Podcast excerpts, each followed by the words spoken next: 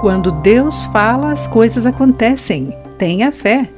Olá, querido amigo, bem-vindo à nossa mensagem de esperança e encorajamento Pão Diário.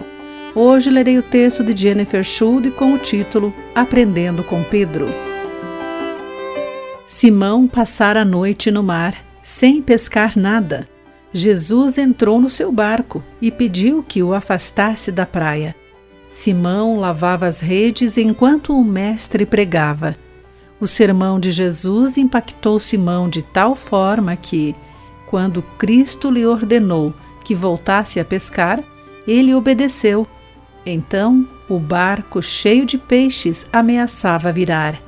Simão concluiu que aquele que realizara esse milagre era Deus. Nisso aprendemos que Deus nos encontra e nos sustenta em nossa rotina diária. Simão obedeceu a Jesus e o fez sem reclamação ou preguiça. Devemos lavar nossas redes. Em prontidão para Deus, precisamos estar preparados para as oportunidades que Ele nos dá.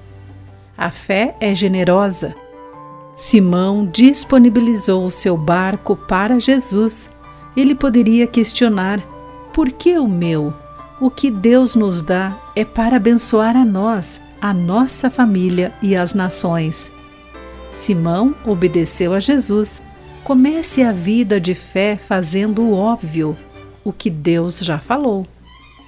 Simão seguia a Jesus. Após viver 34 anos a serviço do Mestre, ele recomenda: cresçam na graça e no conhecimento de nosso Senhor e Salvador Jesus Cristo, de acordo com a leitura de 2 Pedro, capítulo 3, versículo 18. Ele ainda crescia em graça.